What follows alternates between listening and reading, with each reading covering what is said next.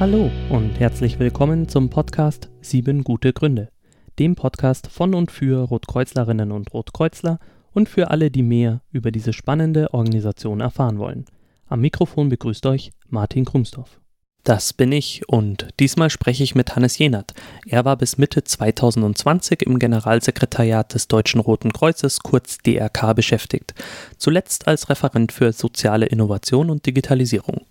In dieser Folge sprechen wir darüber, wie er zum Roten Kreuz gefunden hat, wie modern und innovativ das Rote Kreuz heute ist, was er und seine KollegInnen dazu beigetragen haben, wie sich lokale Ideen im gesamten Verband ausbreiten lassen und welche Rolle die sozialen Medien dabei für ihn, aber auch für das ganze Rote Kreuz spielen. Außerdem sprechen wir über seine größten Erfolge beim DRK und wie es jetzt nach seinem Werdegang mit seinen Aufgaben weitergeht. Am Schluss erzählt er von seiner neuen Aufgabe als Vorstandsreferent bei der Deutschen Stiftung für Engagement und Ehrenamt. Dabei geht er auch auf das Förderprogramm Gemeinsam wirken in Zeiten von Corona ein, das unter anderem gemeinnützige Vereine, Organisationen sowie Kommunen finanziell unterstützt. Anträge müssen bis zum 1. November 2020 eingehen. Den Link zur Infoseite findet ihr in den Notizen zur Sendung, in eurer Podcast-App oder auf siebengutegründe.de. Nun noch zum Rotkreuz-Ereignis des Monats. Ich habe mir den 10. Oktober rausgesucht und wie ihr vielleicht festgestellt habt, seit der Einführung dieser Rubrik in diesem Podcast habe ich immer mal wieder in einer Folge das auch aufgegriffen. Ihr findet das Rotkreuz-Ereignis des Monats aber immer auch in den Show Notes und in den Notizen zur Folge, also entweder in eurem Podcatcher oder auf siebengutegründe.de. Und die ähm, Rotkreuz-Ereignisse entnehme ich der Rotkreuz-Enzyklopädie roterkreis.de. Ist alles verlinkt in den Shownotes, ähm, einfach mal reinschauen. Und jetzt zum 10. Oktober. Am 10. Oktober 1974 beschlossen das Präsidium des Bundesverbands und der Präsidialrat eine neue Ordnung für das Jugendrotkreuz.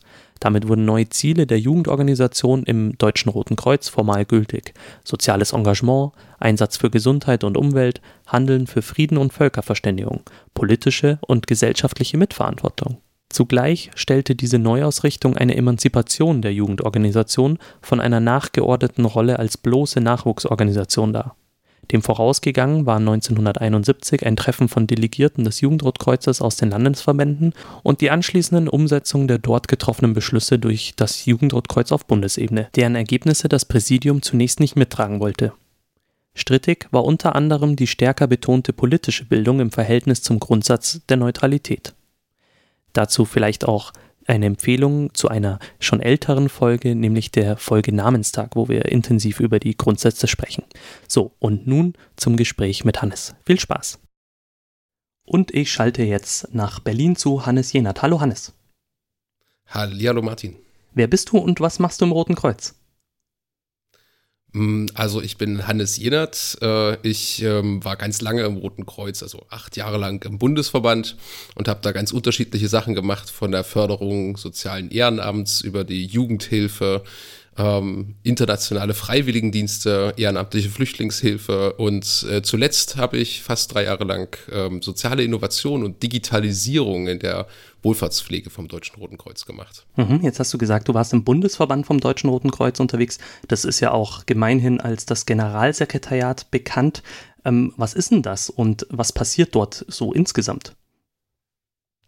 Das Generalsekretariat ist sozusagen äh, der Sitz des Bundesverbandes ähm, und äh, dort sitzt das Präsidium und da sind äh, viele, ähm, ja, also alles, was, was bundesweit ähm, wichtig ist und gemacht werden muss, äh, was das DRK auf Bundesebene sozusagen zusammenhält. Mhm. Also ganz viel Strategie und ganz viel Konzepte und äh, auch Förderanträge für äh, auf Bundesebene bei Bundesministerien. Ähm, und äh, was mich da viel beschäftigt hat, war Verbandsentwicklung sozusagen. Also wie kommen wir in unserem Netzwerk äh, was das Rote Kreuz ja ist, äh, voran? Wie verändern wir das oder was verändert sich da und wie machen wir das wirksamer und äh, zum Besseren. Mhm. Jetzt hast du ja gerade schon gemeint, dass du knapp acht Jahre im Roten Kreuz gearbeitet hast. Ähm, wie bist du denn zum Roten Kreuz damals gekommen? Du warst ja davor noch nicht ehrenamtlich oder anders äh, im Roten Kreuz verortet, oder? Nee, tatsächlich äh, war ich vorher nicht ehrenamtlich im Roten Kreuz, aber ich habe schon äh, seit 2009 ähm, viele Auftritte mit Workshops und Vorträgen und sowas gehabt im Roten Kreuz bei der Fachtagung Ehrenamt zum Beispiel. Äh, ich war beim großen Zukunftskongress in Münster mit dabei. Ähm, ich habe Vorträge gehalten ähm, zu freiwilligen Arbeit und freiwilligen Management im Deutschen Roten Kreuz, damals im Landesverband Brandenburg, glaube ich. Und über die Schiene äh, bin ich zum, zum äh, DRK-Generalsekretariat und zuerst in die Förderung sozialen Ehrenamts gekommen. Mhm. Und welchen Eindruck hattest du, bevor du im Roten Kreuz selber gearbeitet hast vom Roten Kreuz? ich, ähm, ich hatte eigentlich immer einen ganz guten Eindruck. Ähm, also ich, ich bin ja hier in, in Berlin gelandet 2008 äh, und äh, hier direkt so in die äh, Startup-Szene hinübergeglitten äh, und eigentlich äh, wäre das total logisch gewesen, hätte ich mir da irgendwie einen Job gesucht. Habe ich aber nicht, ähm, weil ich wollte eigentlich äh, was machen, was wirklich in also gesellschaftlichen Impact hat. Und damals war so diese Erzählung von wegen äh, die großen Tanker und die kleinen Schnellboote. Und ich war eigentlich immer davon überzeugt, dass die großen Tanker, die bewegen halt tatsächlich äh, Gesellschaft. Nicht schnell, nicht immer sehr agil, aber wenn die was bewegen, dann bewegt sich auch wirklich was. Mhm.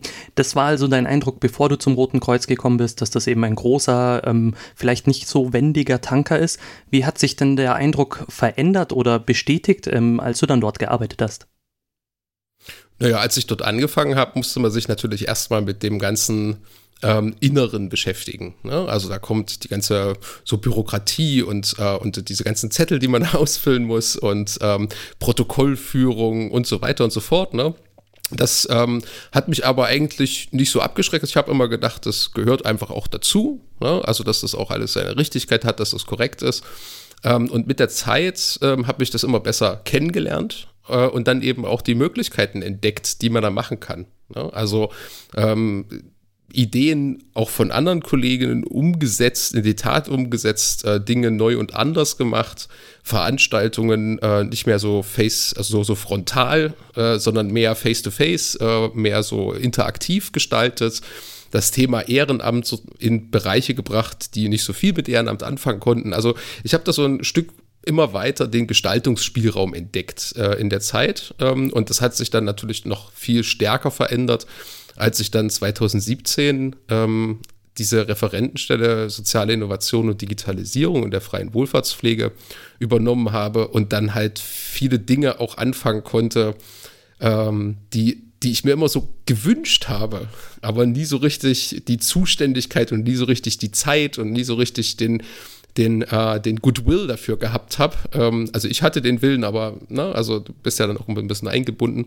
Ähm, und da sind so, so schöne Sachen entstanden. Ne? Da haben wir uns hingesetzt und haben diese ähm, Social Media Policy im DRK-Generalsekretariat überarbeitet. Wir haben 2017 ähm, dann den, den Cross Media Day gegründet, äh, die drkwohlfahrt.de ähm, überarbeitet und ähm, da ja, so, so ein, äh, also nicht nur eine neue Webseite gemacht, sondern da eben auch ein, äh, einen Blog dran geschraubt, sozusagen, äh, der, der super schön angelaufen ist ähm, und auch wahrgenommen wurde und äh, der auch jetzt noch läuft.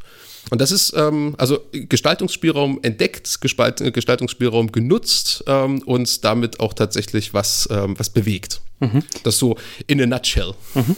Jetzt habe ich wenn ich mich richtig erinnere, gab es ja die Stelle Referent Soziale Innovation und Digitalisierung davor nicht, oder?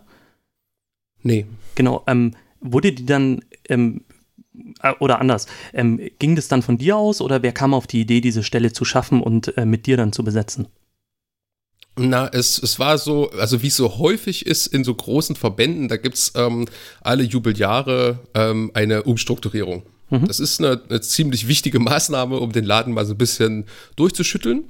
Ähm, und das war verbunden ähm, mit, mit großen Einsparungen. Ja? Also weil der Bundesverband ähm, jetzt nicht so sonderlich pralle dastand. 2015, 16 ging das los. Ähm, und ähm, Jos Steinke ist damals äh, als Bereichsleiter angetreten, ähm, diese Veränderung zu managen und hat dabei nicht nur ähm, wir machen jetzt weniger von dem, was wir vorher schon gemacht haben, sondern der hat den, den Bereich auch neu ausgerichtet. Und nicht nur Stellen zu sozialer Innovation und Digitalisierung geschaffen, sondern eben auch ähm, äh, äh, Stellen für Wirkungsorientierung.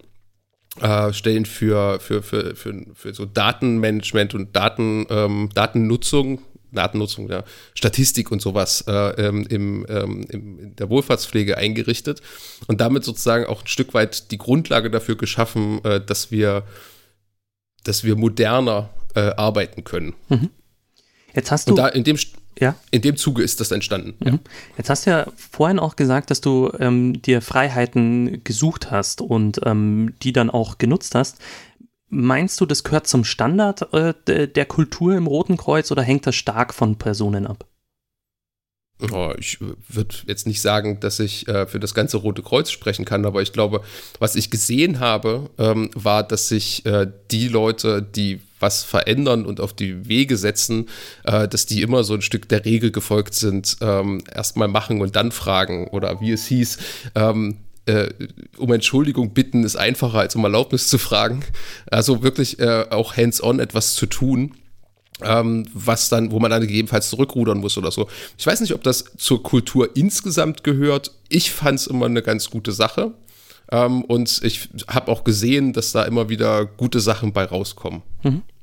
Jetzt, wenn wenn ich meinen Eindruck schilder, wie ich dich wahrgenommen habe, dann ähm, warst du ungefähr gefühlt 23 Stunden täglich am Twittern und über 200 Tage im Jahr auf irgendwelchen spannenden Veranstaltungen.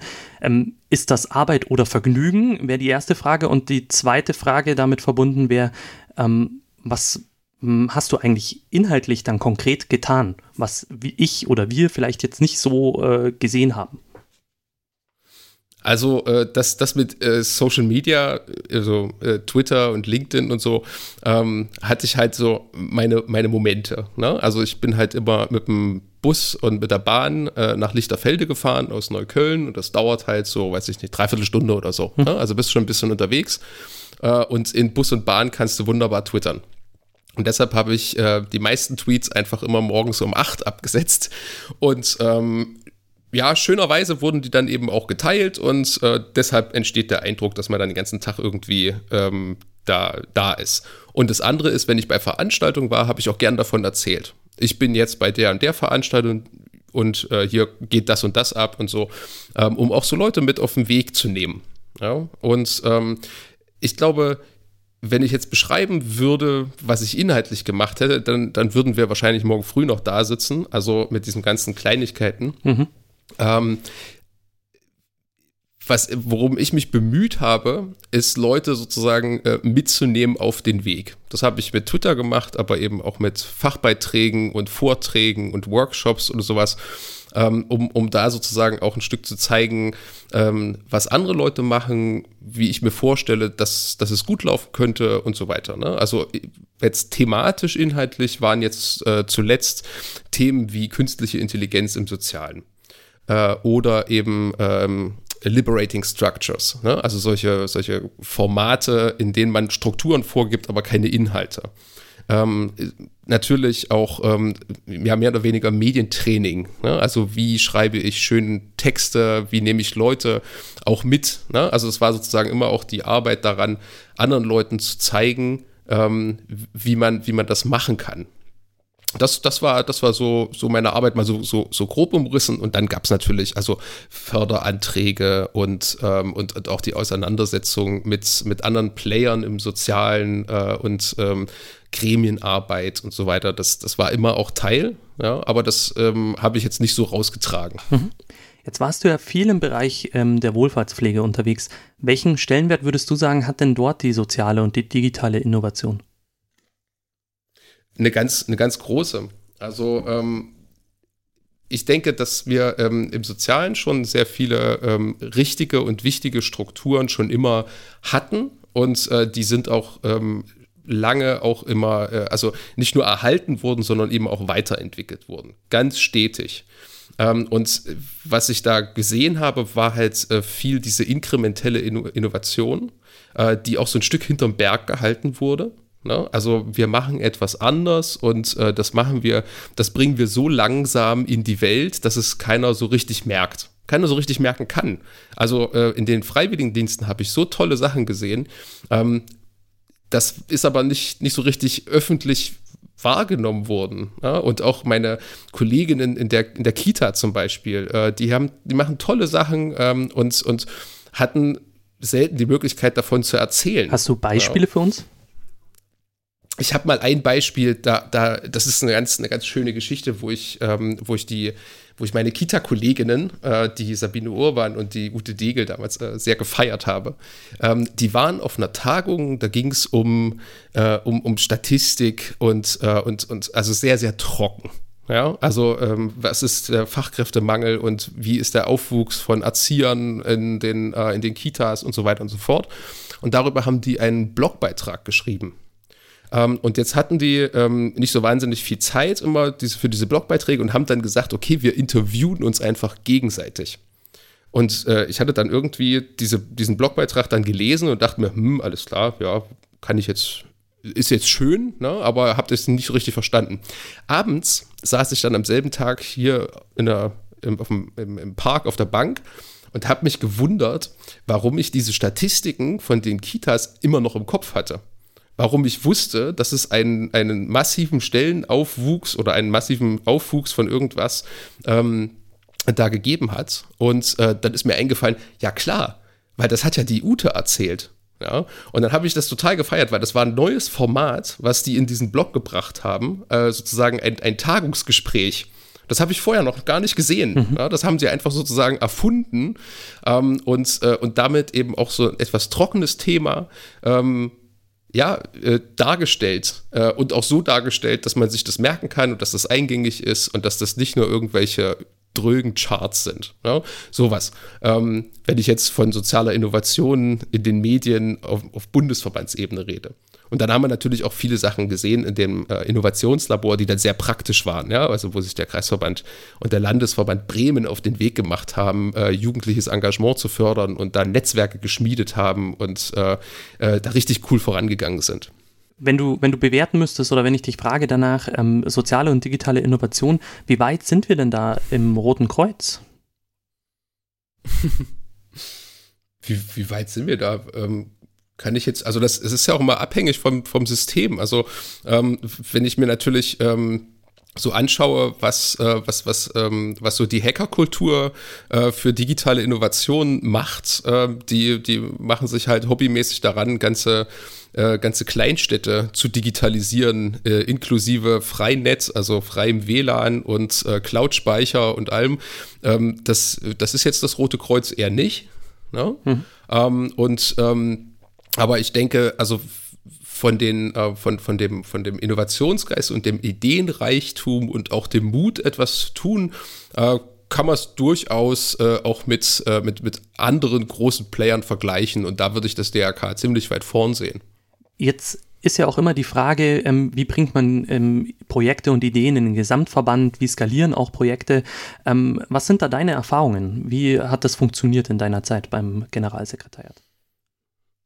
Also ähm, äh, dieses, dieses Verbreiten von guten Ansätzen, äh, das ist ja eine, eine, eine, spannende Frage. Also wie kriege ich etwas, was jetzt meinetwegen in, ähm, weiß nicht, in Rostock äh, entwickelt wird, nach äh, München oder nach äh, weiß ich nicht, Wolfenbüttel oder irgendwie oder andersrum, ne? Also wie verbreite ich äh, solche Projekte? Das war immer ähm, relativ schwierig, ähm, weil, weil, das, ähm, weil das natürlich immer in, auch in diesen Organisationen, in diesen Systemen entwickelt wurde. Was aber sehr gut funktioniert hat, äh, war die Skalierung von Formaten. Äh, und das hängt jetzt natürlich auch sicherlich auch damit zusammen, äh, dass ich da im Bundesverband gearbeitet habe und wir uns eher konzeptionell und mit Formaten und sowas beschäftigt haben.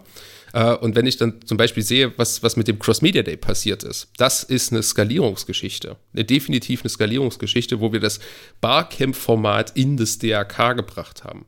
Also abgeguckt habe ich mir dieses Barcamp-Format und die Rules of Barcamp und, äh, und diese ganze Moderation und wie macht man das und so weiter äh, von äh, der Stiftung Bürgermut hier in Berlin, die ganz tolle Barcamps machen. Ähm, und äh, dann hattest du ja im letzten Podcast die Geschichte äh, des Cross Media Day mit Marc besprochen, ne, wie das zustande gekommen ist.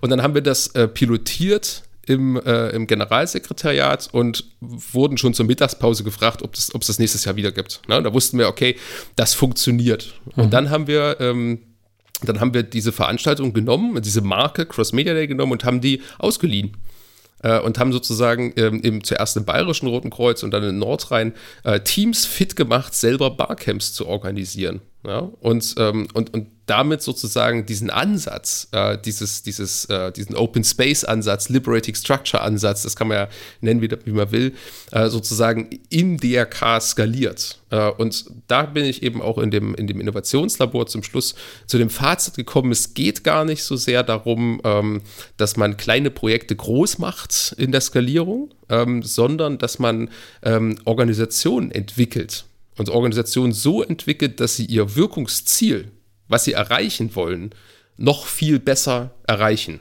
Ja, unser Wirkungsziel im DRK-Generalsekretariat äh, war zum Beispiel, Leute in Austausch miteinander zu bringen, äh, die sich sonst nicht so häufig treffen, die keinen Ort miteinander haben, ja, außer irgendwie digital sich in irgendwelchen Hashtags dazu äh, zu vernetzen.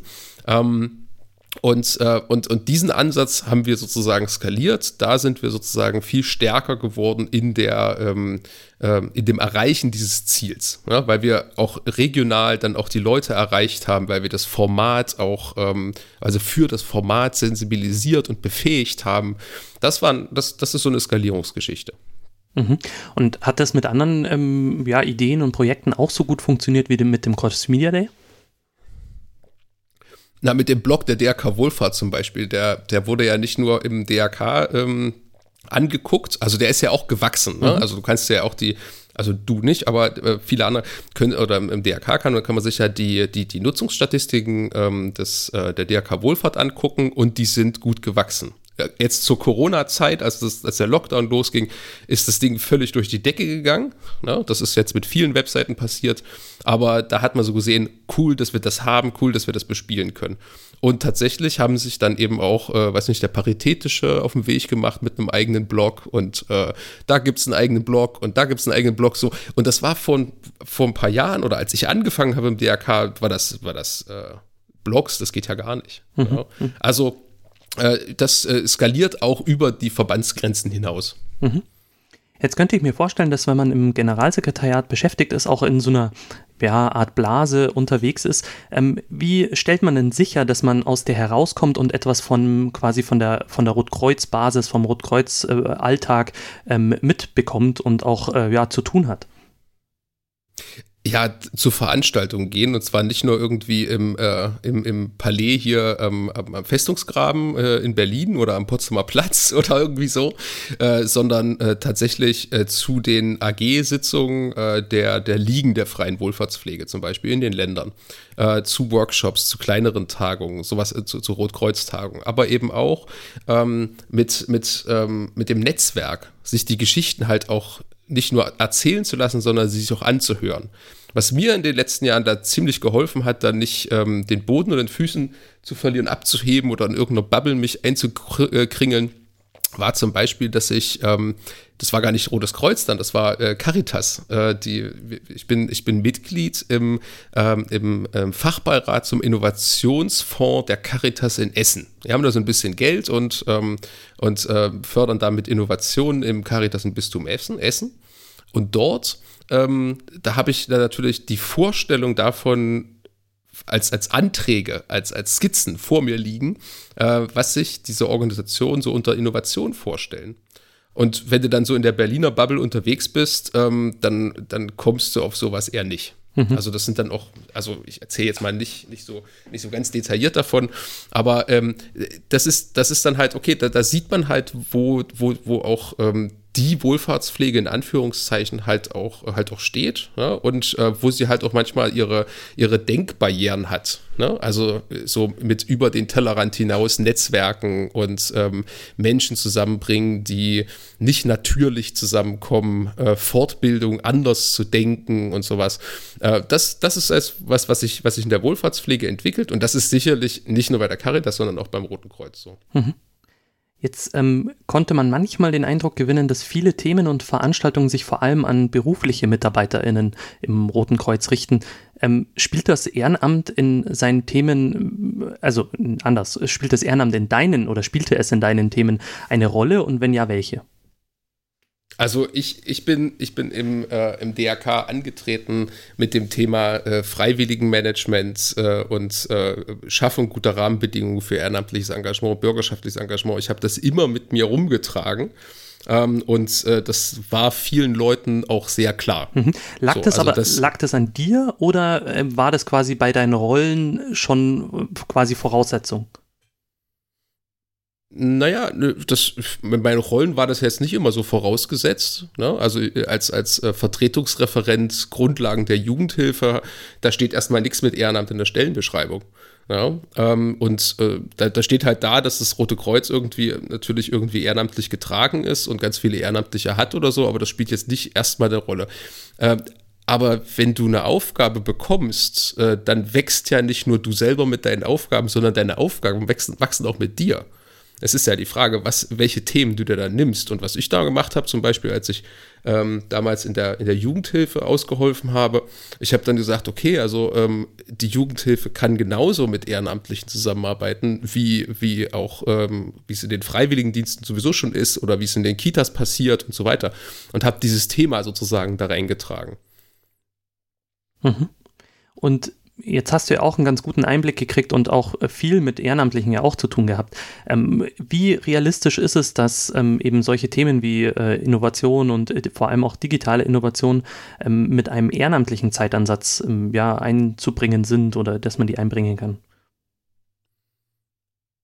Dass du, dass du ehrenamtlich ähm, dich mit solchen Themen beschäftigst. Beschäftigst. Ja, natürlich. Also guck dir mal den Kreisverband Herford an. Ähm, also da, da ist natürlich der Landesgeschäftsführer und die, äh, der Kreisgeschäftsführer und die äh, und die Mitarbeitenden, die, die stehen da, aber die haben äh, einen ehrenamtlichen äh, Digitalbeauftragten, äh, der da sehr ähm, informiert, sehr gut informiert, sehr gut vernetzt äh, ist und, und sehr, sehr coole Ideen hat, auch die, sehr zukunftsweisende Ideen. Die machen ja dieses Ausbildung mit wie VR. Genau, ne? die waren also, auch hier also schon mal VR. im Podcast zu Gast. Aber ist das die Regel oder sind die die Ausnahme? Die werden die Regel. Okay. Also natürlich, also jetzt, was, was jetzt die, was jetzt äh, die letzten Jahrzehnte immer die Regel war, äh, sind halt Leute, die, ähm, äh, die, die aus Liebe zum Menschen ähm, dann, dann, dann Sachen gemacht haben wie Besuchsdienste oder, oder, oder Schwimmunterricht oder was, was auch immer. Und das ist, es ist auch total wichtig, dass es das gibt. Und ich glaube, dass es halt immer mehr auch Leute gibt, die dann da ins, äh, in, die, in die Gliederung kommen und, und was verändern wollen und das eben auch ehrenamtlich verändern wollen ähm, und, und, und da neue Strukturen aufbauen und da eben auch ähm, ja, Ans Ansprüche an ihr Ehrenamt stellen und die auch verwirklichen, also dann Chancen ergreifen, wo sie sich bieten und so. Das, äh, ich glaube, das wird immer mehr zur Regel. Das, da, da ist das DRK wie viele andere natürlich auch konfrontiert mit so einem Wandel des ehrenamtlichen Engagements. Mhm. Jetzt habe ich in diesem Podcast schon mal über ähm, ein Thema gesprochen, das mir äh, ein Stück weit am Herzen liegt. Und zwar, wenn man sich ehrenamtlich engagiert, dann ähm, ist man ja auch immer wieder darauf angewiesen, dass man sich eben miteinander austauschen kann, dass man äh, gemeinsame Plattformen hat, auf denen man arbeiten kann und so weiter. Ähm, jetzt überschrieben habe ich das mit dem Thema digitale Infrastruktur. Und die Idee, die ich damals ähm, ja hier eingesprochen habe, war, ähm, dass es quasi meines Erachtens so eine zentrale digitale ähm, Rotkreuzdienste geben müsste, zu der gehört Identitäts- und Access Management, ähm, so Themen wie Registrierung, Anmeldung, Authentifizierung und so weiter. Und ähm, auf der anderen Seite aber gleichzeitig sollte diese zentrale Lösung durch dezentrale Erweiterungen ähm, ja, erweitert werden können, durch Kreisverbände oder vielleicht sogar durch Einheiten auf Ortsebene. Ähm, wie ist dein Eindruck ähm, von dieser Idee und glaubst du, dass die ähm, ja im Roten Kreuz auch, das ja sehr dezentral aufgebaut ist, ähm, auch ähm, ja, sich entwickeln könnte? Hm, hm. Ähm, also in einem dezentralen Verband irgendwas zu zentralisieren, ähm, da, da, da beißen sich zwei Logiken miteinander. Ja. Ähm, und, äh, und wenn, und diese Datenbanken, die irgendwie zentral aufgebaut und gepflegt werden und regional genutzt werden oder so, ich habe in den, in den Jahren, in denen ich da war, jetzt nicht so viele erlebt, bei denen das wirklich äh, funktioniert hat. Ähm, es, es gibt da sicherlich gute, gute Ansätze, aber ich glaube, ich, ich glaube, da beißen sich einfach zwei Systeme, äh, also zwei Vorstellungen so von rechtlich Eigenständigkeit, also nicht nur rechtlicher Eigenständigkeit, sondern auch eigenständigen Arbeiten vor Ort ähm, und, äh, und diesen zentralistischen Konzepten oder so, das beißt sich einfach zu stark. Was ich glaube, was, äh, was gut funktioniert, ähm, ist, wenn man sich, ähm, wenn man sich da so ein Stück von der ähm, von, dem, von der Facebook-Idee äh, oder Rotbuch oder wie auch immer Idee äh, sozusagen löst ähm, und sagt, okay, Digitalisierung besteht ja vor allem erstmal aus ähm, dieser, dieser Netzwerkidee, ne, dass alles miteinander verbunden sein kann. Ne, und dass man über Kreisverbands-, Landesverbands-, Bundesverbandsgrenzen hinaus auch, äh, auch sich vernetzen kann und dass der Verband viel weniger zu einem Verband als zu einem Netzwerk wird dadurch. Ne? Also das ist, das ist schon ein sehr, sehr digitaler Gedanke, finde ich. Ähm, und wenn man dafür ähm, digitale Infrastruktur bereitstellen möchte, ähm, dann könnte man zum Beispiel äh, das nutzen, was so eigentlich schon ganz gut funktioniert und etabliert ist im DRK. Und das sind zum Beispiel äh, diese, diese, das Layout von Webseiten. Ne? Das, wird ja, das wird ja sozusagen zentral gemacht und dann mehr oder weniger vorgegeben oder bereitgestellt für alle Gliederungen und so. Ähm, und das ist ja auch immer ein langer Prozess, bis das dann mal, äh, bis das dann mal wirklich überall so ist. Ne? Wahrscheinlich ist das niemals irgendwann überall, wie es überall gleich, sondern es ist immer so ein bisschen unterschiedlich. Aber wenn du, wenn du die Idee weiterspinnst und dann sagst, okay, äh, wir gehen hier den Schritt zurück ins Backend, ähm, und stellen sozusagen äh, Website Technologie oder Datenbanktechnologie zur Verfügung, äh, die offene Schnittstellen miteinander hat. Ja? Also wo Datenaustausch sozusagen viel einfacher möglich ist. Stell dir mal vor, die haben, ähm, äh, du hast eine, eine, eine, Typo 3 oder eine WordPress-Erweiterung, äh, mit der du deine Mitgliederdaten pflegen kannst, mit der du vielleicht sowas wie ein Customer Relation Management machen kannst. Ähm, und das hat offene Schnittstellen zu äh, zu ähnlichen Systemen, die in anderen Kreisverbänden genutzt werden. Wenn dann jetzt dein, dein Jugendlicher aus dem Jugendrotkreuz halt umzieht zum, zum Studium und sich bei dem neuen Kreisverband engagieren will, könntest du sozusagen seine Mitgliederdaten direkt transferieren, ohne dass man den ganzen Kram ausdrucken oder auf dem USB-Stick mitnehmen muss oder per Mail schicken muss oder sowas. Das wäre sozusagen viel flüssiger zu machen. Du hättest quasi eine, äh, eine dezentralisierte Datenverwaltung, na, die rechtlich eigenständig ist, jedem eigenständigen, jeder eigenständigen Organisation nützt ähm, und da sozusagen ähm, ja, diese, diese Schnittstellen, dieses Netzwerken, dieses alles kann mit allem verbunden sein, im Hintergrund äh, sozusagen ermöglicht. Ja. Mhm. Das heißt, du würdest sagen, ähm, letztendlich Standards definieren und ähm, Ideen zur Verfügung stellen und Konzepte, aber ähm, also gemeinsame oder zentrale Infrastruktur eher weniger? Ähm, zentrale Infrastruktur eher weniger und mit ähm, äh, jetzt Konzepte zur Verfügung stellen, ja, kann man machen, aber ähm, sozusagen zur Nutzung verführen. Nicht verpflichten. Also am besten, am Ver besten was ganz Tolles haben, was alle haben wollen und sich aber einfach zusammenklicken und kopieren können. Genau, so wie der Crossmedia Day. Okay. Genau, bloß ein bisschen technischer. Nur, nur eben technischer. Ja, was ist denn da der Unterschied? Mensch, das eine ist Methode und das andere ist halt Technik. Naja, aber von der Herangehensweise, also für, für Technik brauchst du halt äh, in der heutigen Zeit wahrscheinlich schon ein bisschen mehr ähm, auch an ähm, Hintergrundwissen. Ja, wie viel, wie viel Hintergrundwissen brauchst du denn, um eine Webseite aufzusetzen?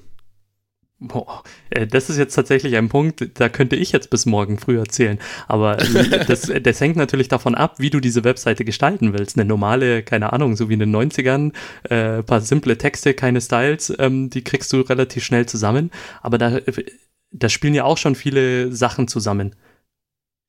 Na, also ich denke, also ich denke jetzt an, an sowas wie ein WordPress-Blog. Okay. No? Äh, und das kannst du, das kannst du relativ schnell machen. Ja, und, äh, und, und, ja, da brauchst du ein bisschen Hintergrundwissen, aber das brauchst du auch bei Veranstaltungen. Also ähm, du, du, kannst ja mal äh, die, die Moderatorinnen äh, und Moderatoren fragen, die mit mir 2018 und 19 äh, den, den Cross Media Day mitmoderiert haben. Mhm. Das war jetzt, das war jetzt auch nicht, äh, die sind jetzt auch nicht morgens aufgestanden und konnten das plötzlich. Ne? Also da musste man schon auch ein bisschen miteinander arbeiten, äh, dass das, äh, dass das so, dass das fluffig läuft. Mhm. Ne? Und das ist, ja, natürlich, du brauchst immer, also zum einen das Know-how, du brauchst äh, eine Vorstellung des Nutzens ähm, und du brauchst natürlich auch, weiß nicht, ein bisschen, bisschen Geld, um sowas auch aufzusetzen. Also alles ganz kostenlos funktioniert halt nicht. Hm. Ja. Und zum Zweifel kannst du dir auch Leute einkaufen. Ja, das auf jeden Fall. Ähm, jetzt warst du ja auch oder bist immer noch ähm, einer, der sich sehr stark vernetzt, ähm, ein, ein Netzwerk aufgebaut hat und äh, auch Leute zusammenbringt. Ähm, verstand, also hast du dich als Netzwerker, ähm, als Rotkreuzler verstanden oder warst du immer Hannes Jener, der gerade halt zufällig beim Roten Kreuz arbeitet?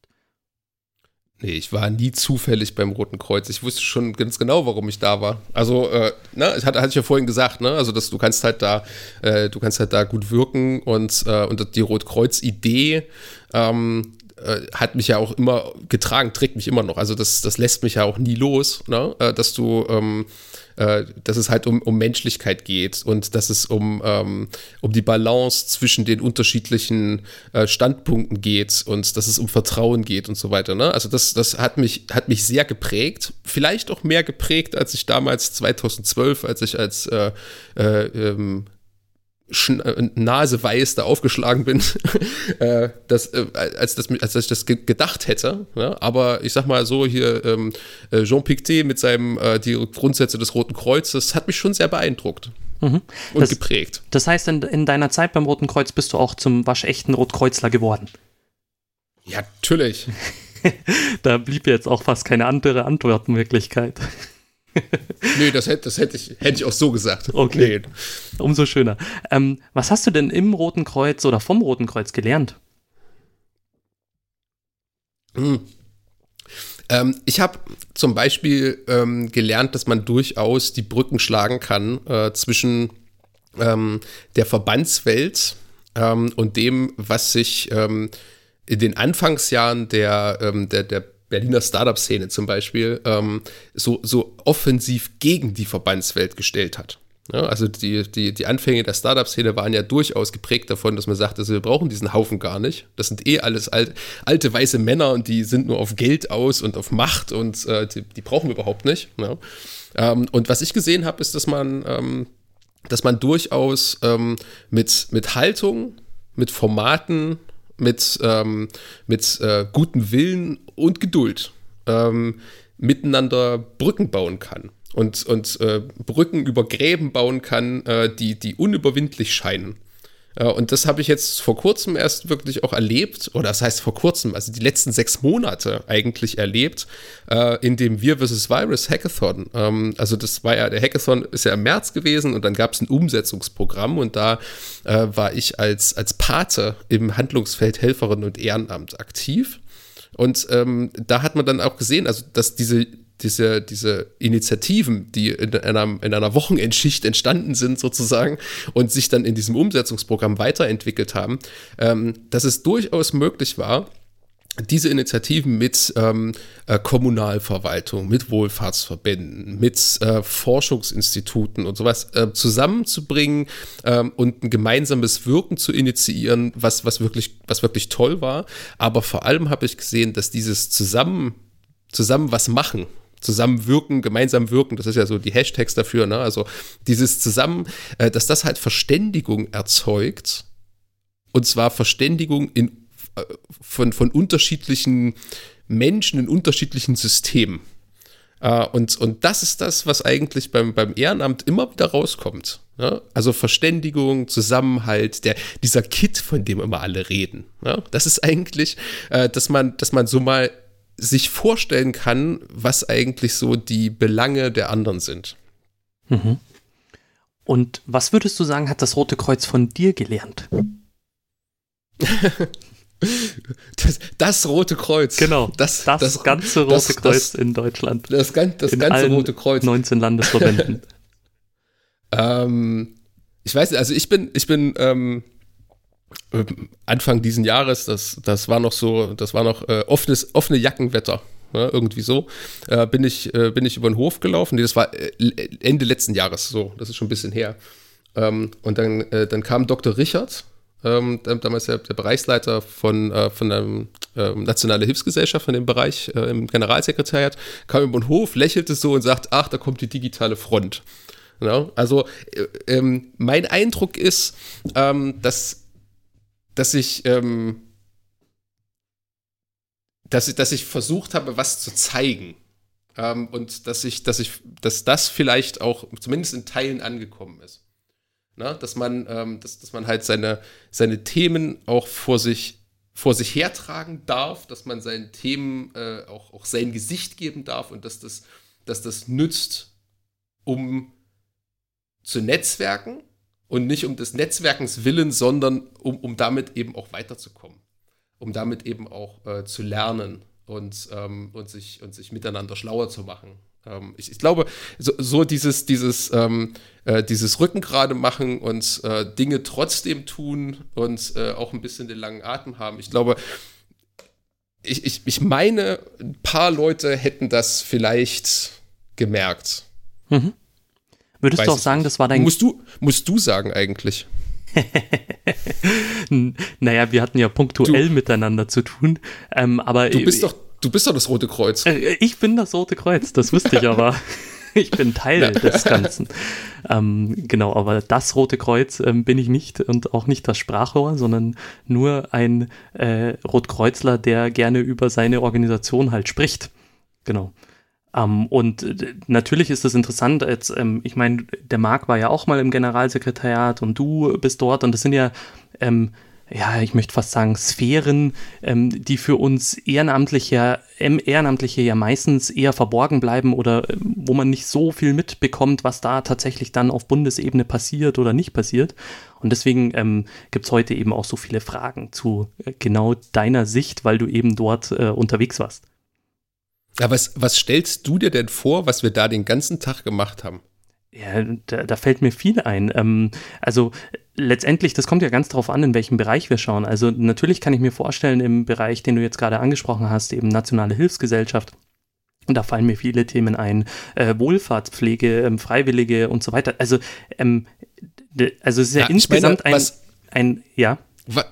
Was, was wir als Menschen da gemacht haben, Ach so, ja, äh, salopp gesagt gearbeitet, aber ähm, in der Tat, ich, ich hatte keine, also ich habe jetzt keine Vorstellung ähm, gehabt, wie dein Arbeitstag ausschaut. Also ähm, wie ich vorhin ja schon gesagt habe, also ich hätte mir vorgestellt, dass du sehr viel unterwegs warst und ähm, eben auf vielen Veranstaltungen und das, äh, ich hätte, du hast ja vorhin gesagt, dass du äh, während der äh, quasi Anreise und Abreise äh, viel Social Media gepostet hast. Ich hätte mir zum Beispiel vorgestellt, dass du auch ähm, quasi das zu deiner Arbeit gehört, dass du tagsüber in der Arbeit ähm, viel äh, postest. Und das hast du ein bisschen ähm, quasi ähm, ja, korrigiert, sag ich jetzt mal.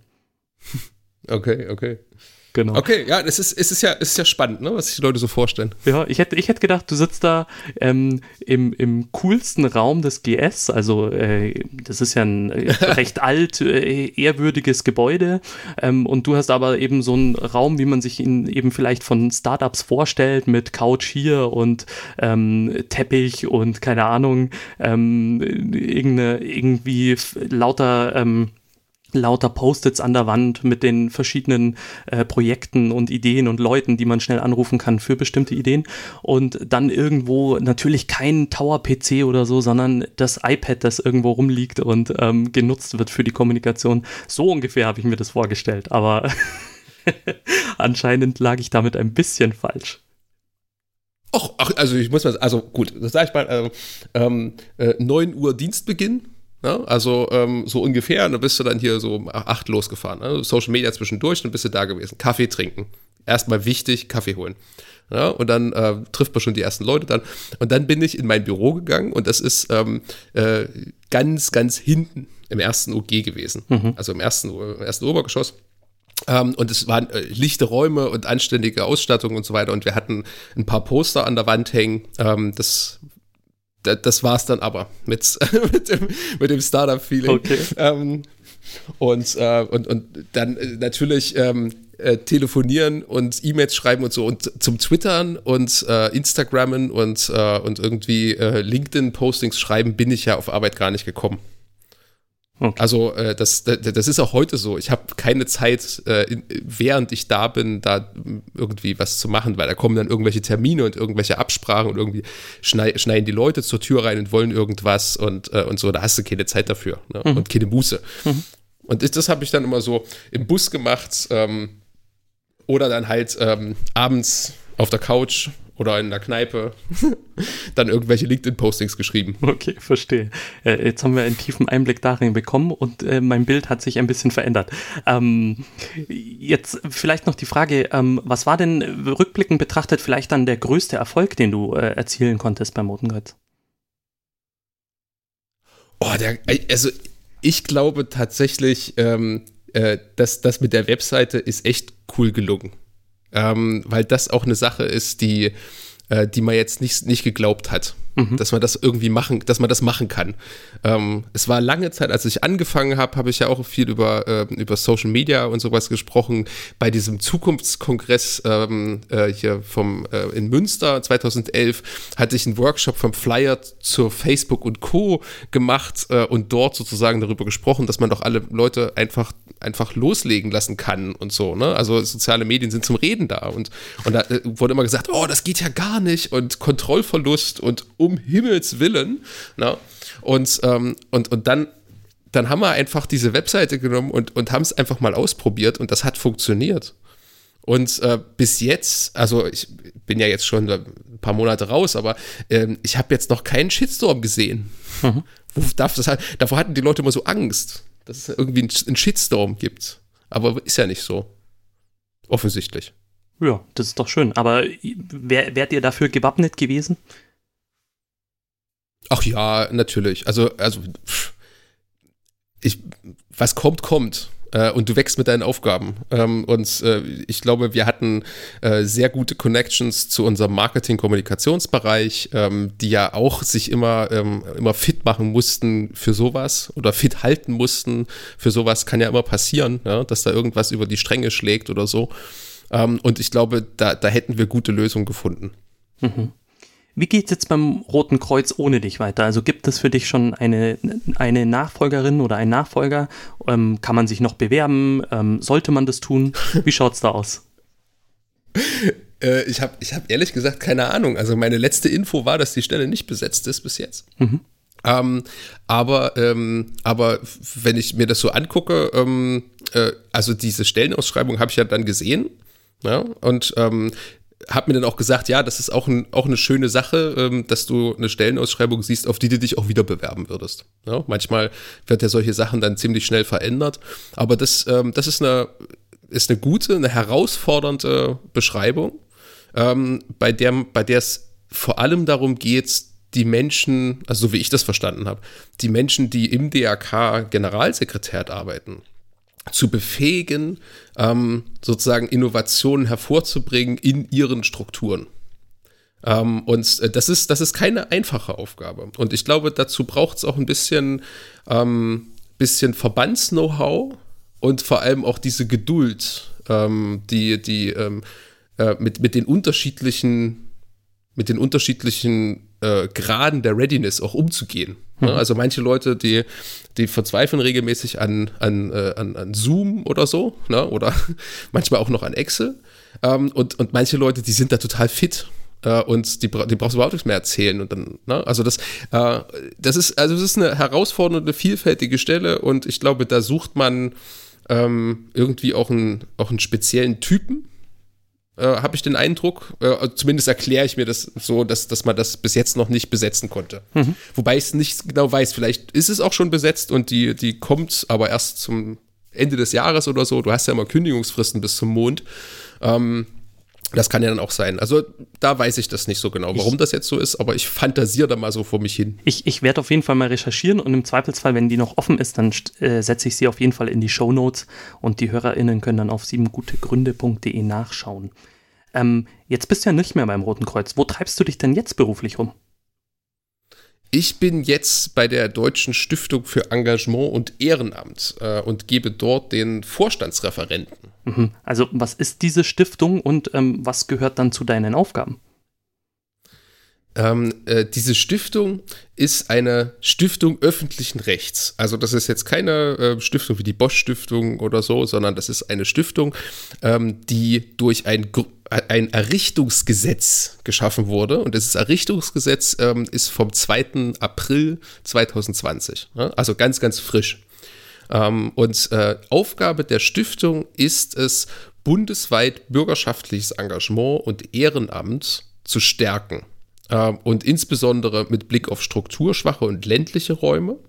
Also tatsächlich da auch äh, diese Netzwerke und Zusammenhalt zu schaffen. Ne? Also gleichwertige Lebensverhältnisse, könnte man das auch, kann man das auch nennen. Ähm, äh, die Stiftung ist dafür da, ähm, zu beraten. Die Stiftung ist dazu da, ähm, mit unterschiedlichen Mitteln also nicht nur Geld, sondern eben auch Qualifizierungen und, und, äh, und Vernetzungsarbeit und so weiter ähm, zu äh, strukturschwache Gebiete zu fördern und auch äh, digitale Innovationen zu entwickeln, die im ehrenamtlichen Engagement helfen können. Ähm, und seit Juli 2020 ähm, gibt es zwei Gründungsvorstände. Das ist die äh, Katharina Peranic, die war vorher bei Stiftung Bürgermut, und der Jan Holze. Der hat äh, die Ehrenamtsstiftung Mecklenburg-Vorpommern auch vorher aufgebaut. Ähm, und äh, seit dieser Zeit arbeiten wir äh, oder arbeiten die sozusagen daran, diese Stiftung aufzubauen. Und seit 1. September äh, bin ich dort und bin der, bin ihr Vorstandsreferent. Also ich bin ich unterstütze die Vorstände in, in allem, was so ansteht. Also von der Strategieentwicklung und ähm, Abstimmung mit irgendwelchen Gremien und auch die Organisation und Protokollführung natürlich auch, das gehört auch dazu. Ähm, bis zu ganz operativen Sachen, äh, Koordination äh, von, von Prozessen, äh, die da laufen. Äh, solche Sachen mache ich. Ähm, und das Ganze steht natürlich auch immer ein Stück weit für mich natürlich auch unter dem Stern, äh, dass das digitale Ehrenamt, äh, Digitalisierung im Ehrenamt äh, nach vorn zu bringen und Grundlagen dafür zu schaffen und äh, das, das Ganze möglich zu machen, dass sich Menschen in ihren Vereinen äh, oder in ihren, äh, in ihren Kommunen äh, besser vernetzen können, äh, bessere Grundlagen für Verständigung schaffen können, sich auch ihre, ihre Arenen schaffen können, in denen sie auch Konflikte austragen. Ne? Also die, die typische Vereinssitzung äh, oder ne, das, die kann ja auch mal sehr konfliktträchtig sein, aber dass man da sozusagen Orte schafft, an denen das geschieht und dass das nicht immer irgendwie auf der Straße und in sozialen Medien oder so passieren muss, sondern in, an solchen Plätzen. Mhm. Jetzt soweit kurz. ähm, jetzt hast du schon angesprochen, Digitalisierung und Innovation im Ehrenamt ist auch eines deiner Themen. Ähm, warum braucht es das, das denn überhaupt? Ähm, kommen die Vereine ähm, vor allem ähm, nicht auch, also die kommen ja jetzt auch schon ganz gut klar und ähm, schaffen ihre Arbeit. Also ich denke jetzt da mal weg vom äh, Roten Kreuz, sondern hin zu meinetwegen dem Sportverein oder dem, dem Burschenverein um die Ecke. warum brauchen die das? Also, ähm, dass, dass sie jetzt, also dass, dass alle Sportvereine jetzt schon äh, dem, äh, dem, dem Standard hinterherkommen und ihre Arbeit gut machen können. Also so gut machen können, dass sie halt ähm, nicht nur aus der Sicht der Ehrenamtlichen gut ist, sondern eben auch gesetzlichen Anforderungen entspricht, DSGVO und so weiter und so fort. Ähm, das ist jetzt nicht ganz selbstverständlich. Ne? Also du hast jetzt Sportverein zum Beispiel angesprochen. Ne? Äh, Im Sport wird, wird vieles digitalisiert, also die ganzen Ergebnislisten und da gibt es Datenbanken, wo man das dann eintragen muss, damit die Ligen anständig geführt werden und so weiter und so fort. Und kleine Sportvereine kommen da manchmal nicht hinterher. Ähm, häufig sind da private Rechner im Einsatz oder private Smartphones oder irgendwie sowas, auf denen irgendwelche Kontaktdaten gespeichert werden, äh, die dann natürlich auch über WhatsApp und Co. im Äther verschwinden. Ja? Und das ist, ähm, da, da fehlt es halt häufig, häufig auch an, an, an dem, dieser digitalen Infrastruktur, nicht wie du das vorhin gesagt hast, so eine zentrale Plattform für alle oder, oder sowas, sondern, sondern manchmal ganz klassisch an Hardware als die Grundlage dafür, um überhaupt sozusagen ähm, auch, auch weiterzukommen. Äh, und was wir jetzt natürlich in den in vielen, also in vielen zivilgesellschaftlichen Organisationen gesehen haben, auch im DRK, ähm, war, dass die, dass die Zusammenarbeit in Corona-Zeiten, wo man sich jetzt nicht ständig sozusagen äh, zweimal im Jahr zu irgendwelchen AGs treffen konnte, sondern dann eben vorm Rechner mit, mit, mit Webcam oder sowas, ganz, ganz viele Leute sehr herausgefordert hat. Nicht nur wegen der Zoom-Müdigkeit, sondern wegen der Hardware. Ja, also ähm, hast du irgendwie eine, eine, Kamera zu Hause zu haben, ist jetzt, ist jetzt bei uns, dir und mir und vielleicht in unseren Freundeskreisen voll der Standard. Ne? Aber ähm, das ist nicht überall so. Und deshalb gibt es halt so ungleichwertige Lebensverhältnisse. Ne? Also, dass, dass, dass andere Leute halt sagen, also, also wir würden das auch gerne nutzen, aber wir können nicht. äh, weil uns schlicht und ergreifend die Technik dafür fehlt und vielleicht auch das Know-how, dieser einzusetzen. Ähm, zu einer, zu einer normalen ähm, äh, Videokonferenz gehört ja auch mehr als irgendwie eine Lizenz für Zoom und eine Webcam und, und ein Mikrofon, sondern da gehört auch dazu, dass man das anständig moderiert und dass man da ähm, auch ähm, die, die, die einzelnen Features sozusagen ähm, äh, bedienen kann und so weiter und so fort. Da gehört ja viel mehr dazu. Ne? Und das gilt es tatsächlich zu entwickeln. Äh, und ich denke, das kann es auch immer besser machen. Mein Beispiel ist da eigentlich immer äh, der, der Verein in, äh, auf, auf, dem, auf dem Land, ne? ähm, ein Sportverein oder was auch immer, äh, die, die jetzt vielleicht digital miteinander arbeiten. Die haben eine Dropbox zusammen und irgendwie so, ne? aber äh, bei denen ist halt Videokonferenz brauchst du halt nicht. Man trifft sich ja auf dem Sportplatz. Und weil man das nicht braucht oder weil man das nicht, äh, nicht nutzt, äh, kommt man auch nicht in die Verlegenheit, irgendwie an Streaming-Events oder an, an größeren äh, digitalen Veranstaltungen teilzunehmen, wo man andere Vereine in anderen Dörfern, die woanders liegen, sozusagen kennenlernen kann ähm, und sich von denen vielleicht auch abgucken kann, wie haben die eigentlich ihre Probleme gemeistert. Ja, also dieses Netzwerken, das funktioniert halt mit einer anständigen Ausstattung schon ein bisschen besser. Mhm.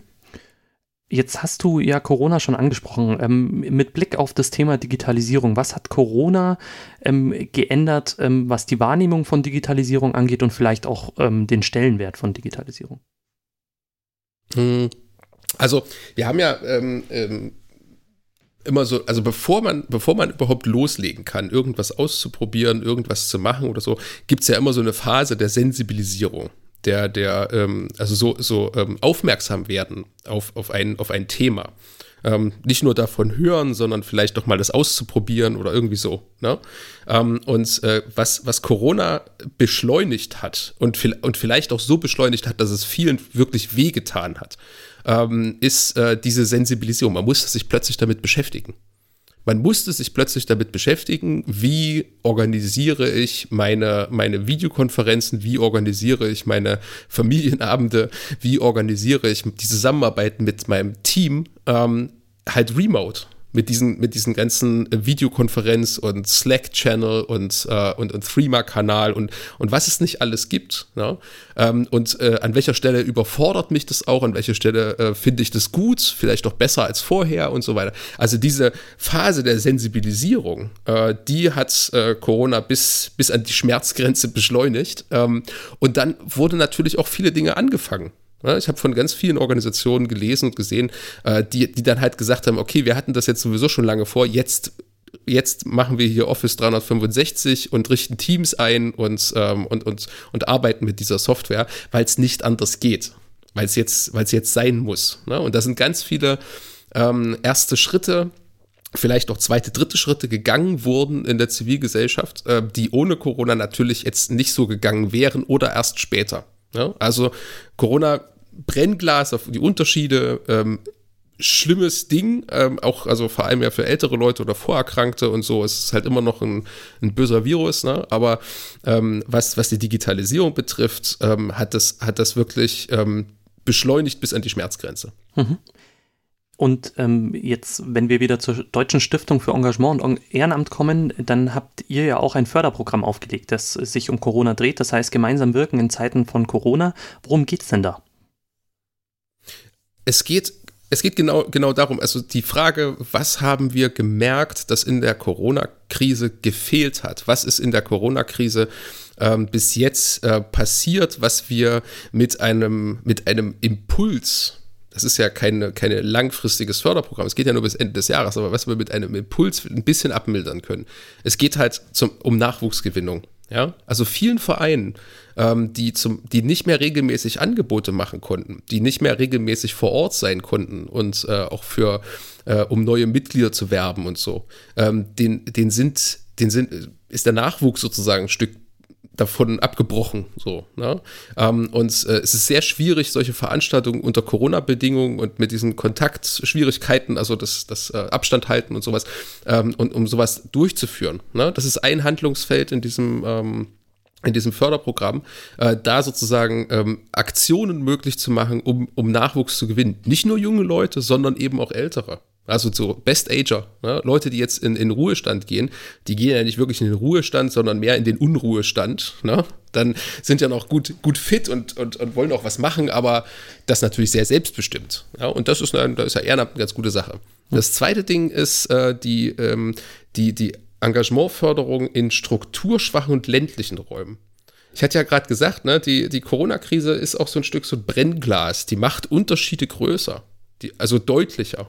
Ähm, und, und, und, und, und reißt halt auch an einigen Stellen ähm, so auseinander, ne? wo man sich vorher treffen konnte, kann man das nicht mehr und so. Ähm, und in vielen ländlichen und strukturschwachen Räumen ähm, ist das Ehrenamt ohnehin nicht, nicht unbedingt ähm, äh, nicht unbedingt so stark vernetzt. Es ist vertreten. Also äh, wir haben, wir haben viel Ehrenamt auf dem Land, aber es ist nicht so stark vernetzt und nicht so präsent. Und dieses, äh, dieser Hand, dieses Handlungsfeld soll sozusagen da auch so einen Impuls setzen, um zu zeigen, hier passiert weiterhin etwas. Ja, also es geht weiter voran wir machen weiter mit unserem Engagement hier, ähm, weil das wichtig ist, weil das auch äh, unser, unser Leben hier in der kleinen Stadt oder auf dem Land äh, sozusagen auch lebendig macht. Und der dritte Schwerpunkt ist dann tatsächlich Innovation und Digitalisierung. Ähm, wo es halt darum geht, dass man ähm, Organisationen, die willig sind, äh, die halt auch ähm, sich gut sensibilisiert fühlen, sozusagen, äh, dabei unterstützen, ähm, zum Beispiel Hardware anzuschaffen. Ne? Und dann zu sagen, okay, wir wollen, wir haben jetzt gemerkt, das ist ein, ein so ein Beispiel, ne? also äh, wir haben jetzt gemerkt, äh, wir müssen äh, oder nee, wir können auch remote gut unsere Vorstandsarbeit machen. Wir können sogar remote unsere Mitgliederveranstaltung machen. Das funktioniert sehr gut. Ähm, und wir spinnen die Idee mal weiter und kommen zum papierlosen Verein. Äh, und, und um dahin zu kommen, brauchen wir aber natürlich irgendwie leistungsfähige Scanner und, äh, und, und ähm, äh, Smartphones und Tablets und Laptops und, und Kameras natürlich, irgendwie Aufnahmetechnik und äh, um, um, um, mal so einen Podcast oder irgendwie so ein, so ein Video aufzunehmen. Ne? Ähm, und solche, solche Möglichkeiten bietet dieses Programm. Und auch auf eine relativ einfache Art und Weise. Also der, der, der Antrag ist jetzt nicht so kompliziert, man muss sich schon ein bisschen damit beschäftigen. Ja, das ist, muss, man, muss man immer. Aber er ist jetzt nicht so kompliziert, dass es gar nicht geht. Mhm. Wer kann denn einen Antrag stellen? Also den Link zu den, äh, zum Förderprogramm würde ich natürlich auch in die Shownote stellen. Ähm, das müssen wir jetzt hier nicht runterbeten, denke ich. Aber wer, wer kann denn? Also jetzt, wenn HörerInnen dabei sind, die in einem oder mehreren Vereinen unterwegs sind, ähm, wer kann den Antrag stellen? Ähm, genau. Und bis wann vor allem muss der dann eingegangen sein? Also bis wann ist ganz klar, so bald wie möglich. Ähm, weil wir brauchen ja noch ein bisschen Zeit, um das Ganze durch den, durch den Prozess zu bringen und äh, zu bescheiden. Ähm, aber ähm, äh, und, und je länger wir brauchen oder je länger das dauert, desto kürzer ist natürlich die Projektzeitraum, äh, der Projektzeitraum bis Ende des Jahres geht er ja nur. Und wer sich bewerben kann oder wer sich, wer einen Antrag stellen kann, ähm, jede Organisation, die gemeinnützig, die, die Gemeinnützigkeit hat. Das heißt, äh, eine juristische Person öffentlichen oder privaten Rechts. Das sind Kommunen, das sind Vereine, das sind GGMBHs, GUGs, alles, was das kleine G davor hat, ähm, ist, äh, ist antragsberechtigt, aber eben auch Kommunen und so. Jetzt vielleicht noch mal einen kurzen Blick zurück äh, zu, zu deinen Erfahrungen beim Roten Kreuz. Da hast du ja einige gesammelt. Welche bringen dir jetzt was für deine Arbeit in der Stiftung? Also ähm, ich glaube, eine Sache, ähm, die, die erzähle ich auch meinen Kolleginnen immer ganz gerne. Ähm, ich habe beim, beim Deutschen Roten Kreuz äh, gelernt, ähm, dass man, dass, dass, äh, dass es ein, also dass es in dieser Verwaltung, da gibt es quasi, da gibt es Fabelwesen. Ja, äh, Fabelwesen wie den kleinen Papiertiger. Der kleine Papiertiger, das ist, äh, also der, der, ist ein, das ist ein bisschen nerviges Tierchen, äh, was dir ständig irgendwie auf dem Schreibtisch krabbelt und, und ständig Zeit von dir haben will. Ähm, aber wenn du den nicht lieb hast, äh, wenn du dich nicht um den kümmerst, dann wächst der plötzlich zu einem fürchterlichen Monster und frisst dich komplett auf. Ähm, und dieses Fabelwesen, dieser kleine Papiertiger, der heißt halt äh, Bürokratie. Ja, also dieses äh, Vermerke schreiben und äh, diese, diese Ko Reisekostenabrechnung und äh, Stundenkorrekturlisten, irgend so Zeug, na? Ähm, wenn du dich darum kümmerst, dann geht das im autonomen Nervensystem. Das läuft einfach so. Ja? Ähm, und äh, wenn du dich aber nicht darum kümmerst, äh, dann fällt dir das immer wieder auf die Füße und nervt dich ohne Ende und irgendwann frisst dich das dann komplett auf. Das ist etwas, was ich beim Roten Kreuz gelernt habe und jetzt mitgenommen habe und da eben auch mit so einer mit so einer, mit so einer Ruhe ähm, auch in die, ähm, in, in, diese, in diese Verwaltungssachen ähm, da reingehen kann ähm, und sagen kann, okay, ähm, äh, das, das muss man einfach, das muss man einfach lieb haben. Das funktioniert schon. Und was ich natürlich noch mitgenommen habe, das hatte ich vorhin schon gesagt und das kann es auch nochmal noch mal sagen, das ist auf jeden Fall dieses, dieses Neutralitäts- und Unparteilichkeitsding, äh, das ja nicht heißt, dass man die Klappe hält, wenn irgendwas ist, sondern äh, dass man halt abwägt zwischen den unterschiedlichen Standpunkten und im Zweifel einfach äh, für Menschlichkeit eintritt und nicht für, ähm, äh, für, für äh, die geschlossenen Grenzen oder so. Mhm.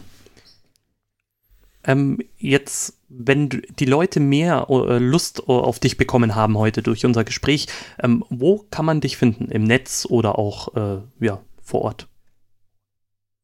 Also ähm, ich habe ja in meiner, in meiner Twitter-Bio habe ich ja jetzt drinstehen, äh, Gera Berlin Neustrelitz, ähm, weil unter der Woche äh, bin ich jetzt ähm, regulär in Neustrelitz bei am Sitz der Deutschen Stiftung für Engagement und Ehrenamt. Mhm. Wo ist denn das? Ähm, das ist ähm, im, im, in Mecklenburg-Vorpommern, hm. äh, an mhm. der Mecklenburger Seenplatte. Also ähm, ist eigentlich, ist wirklich ein schönes Städtchen. Ne? Städtchen ist halt, ähm, ist halt mit, mit 20.000 Einwohnern relativ klein, so, ne? Also, aber ähm, lohnt einen Besuch. Es gibt Badeseen, es gibt viel Wald ringsherum, ganz viele Fahrradwege. Ich habe noch nie so viele Fahrradwege gesehen. Ähm, das ist total schön. Und äh, ich freue mich auch schon auf den nächsten Sommer, wenn man die dann eben auch ganz gut nutzen kann. Äh, und ähm, Ansonsten äh, bin ich ähm, in Neukölln zu Hause ähm, und äh, laufe natürlich auch in Berlin ab und zu mal auf Veranstaltungen rum und äh, in der Regel erkennt man mich auch, glaube ich. Ähm, ich sehe immer ähnlich aus wie auf den Fotos, äh, die ich im, im Netz so verwende. und ansonsten äh, findet man mich auf Twitter ähm, äh, Handle ist Folder oder auf LinkedIn, natürlich auch auf Facebook und auf Instagram und auf TikTok und auf, ähm, wo bin ich noch überall? Mein Gott, also bei Google. Googelt mal Hannes Jenert, da findet man das. Vielleicht ist die Frage eher, wo bist du nicht? Ja, wo bitte? Ja. Genau. Ähm, hast du noch irgendwie eine Botschaft an die HörerInnen ähm, da draußen, die uns äh, jetzt noch nach knapp einer Stunde lauschen? Ähm, also eine Sache für die, für die Rotkreuzler, ne? Also jetzt mal an euch. Ähm, ich glaube, am 21. November äh, ist der Cross Media Day. Digital. Ähm, und ähm, ihr, ihr lauscht hier gerade einem, einem Produkt des Cross Media Days, auf das ich, auf das ich ja selber schon fast ein bisschen stolz sein kann. Uh, und ich kann euch nur raten, uh, da hinzugehen ähm, und euch reinzuklicken und äh, an Sessions teilzunehmen und äh, das mitzu mitzumachen, weil das ist wirklich eine geile Sache und ich freue mich total, äh, dass, das, äh, dass das auch weitergeführt wird, obwohl ich nun nicht mehr dabei bin. Genau, und wer mehr über den Cross Media Day 2020 erfahren will, der jetzt auch heuer zum ersten Mal rein digital stattfindet, der kann die letzte Folge anhören. Die verlinke ich auch in den Show Notes. Die findet ihr aber auch auf siebengutegründe.de. Hannes, vielen Dank für das Gespräch. Danke, danke. Es war mir ein Fest. Mir auch. Bis bald. Ciao, ciao. Ciao. So, und das war's schon wieder für diese Folge. Eure Ideen, Beiträge, Kommentare und Kritik zu diesem Podcast sind herzlich willkommen. Also ran an die Tasten. Mails bitte an siebengutegründe.insohr.de oder per Twitter at martinobli. Ansonsten freue ich mich natürlich auch über eure Bewertungen und Sterne bei Apple Podcast oder Spotify. Vielen Dank und bis zum nächsten Mal.